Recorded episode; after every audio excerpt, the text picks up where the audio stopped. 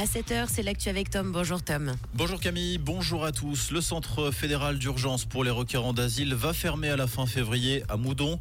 Entre 30 et 40 personnes y sont hébergées selon la porte-parole du secrétariat d'État aux migrations et un peu plus d'une septantaine de requérants d'asile y dorment chaque nuit l'an dernier.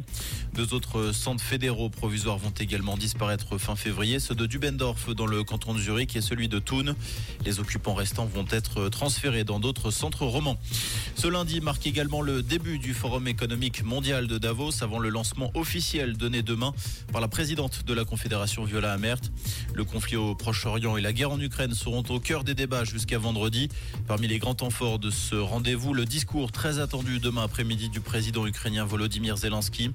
Un important dispositif de sécurité a été mis sur pied. Au total, 5000 militaires seront engagés pendant la rencontre. L'Italie taxe désormais le revenu de ses travailleurs frontaliers, ce pour combattre l'exode de son personnel médical vers la Suisse. Le gouvernement exige de ces travailleurs qu'ils versent à leur région entre 3 et 6% de leurs revenus nets perçus en Suisse. Selon le journal Le Temps, la mesure est appliquée depuis le 1er janvier.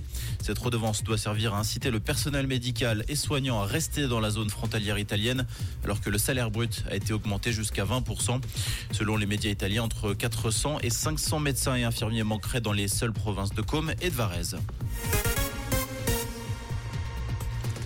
Au Brésil, la ville de Rio frappée de plein fouet par d'importantes inondations après des pluies diluviennes tombées ce week-end. Au moins 11 personnes ont perdu la vie à cause de noyades, d'électrocutions et de glissements de terrain. L'état d'urgence a été décrété dans plusieurs quartiers de la ville. Le Danemark a célébré hier son nouveau roi. Il s'agit de Frédéric X, nouveau souverain après l'abdication de sa mère Margaret II après 52 ans de règne. Près de 100 000 personnes venues de tout le pays ont assisté au sacre dans la capitale danoise, Copenhague. L'équipe de Suisse a relevé la tête après la déconvenue subie face à l'Allemagne lors de cet Euro 2024 de handball. Opposé à la France lors de son deuxième match, la Suisse a obtenu un point après un match nul, 26 partout.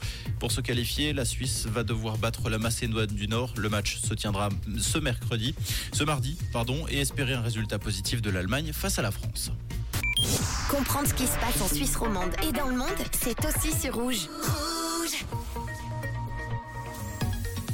Et pour ce début de semaine, on garde toujours pas mal de fraîcheur. Hein. Pensez aux soupules, aux grosses chaussettes et surtout à la paire de gants.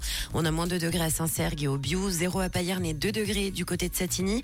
Avec un ciel couvert en matinée, on aura quelques flocons de neige également euh, possibles jusqu'en pleine. Et pour cet après-midi, on attend quelques rayons de soleil avec une bise du sud-ouest toujours bien présente. Un très bon lundi à l'écoute de Rouge.